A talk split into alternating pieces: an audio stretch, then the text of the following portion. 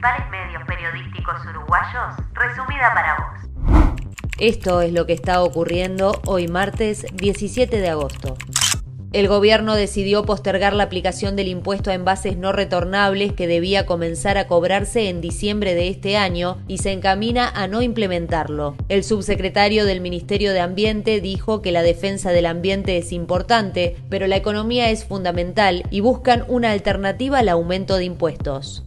Un uruguayo fue capturado por bañistas en una playa de España. Iba en un bote con 800 kilos de droga, era perseguido y encalló a gran velocidad atropellando a uno de los veraneantes. El hombre actuaba junto a un socio español que también fue detenido. Los cines comenzaron a ofrecer funciones solo para vacunados para poder aumentar el aforo. La aplicación de esta exigencia permite que se ocupe el 66% de las butacas. Grupo Cine comenzó con la exigencia en algunas funciones, Movie lo está analizando y Live Cinemas ya lo descartó.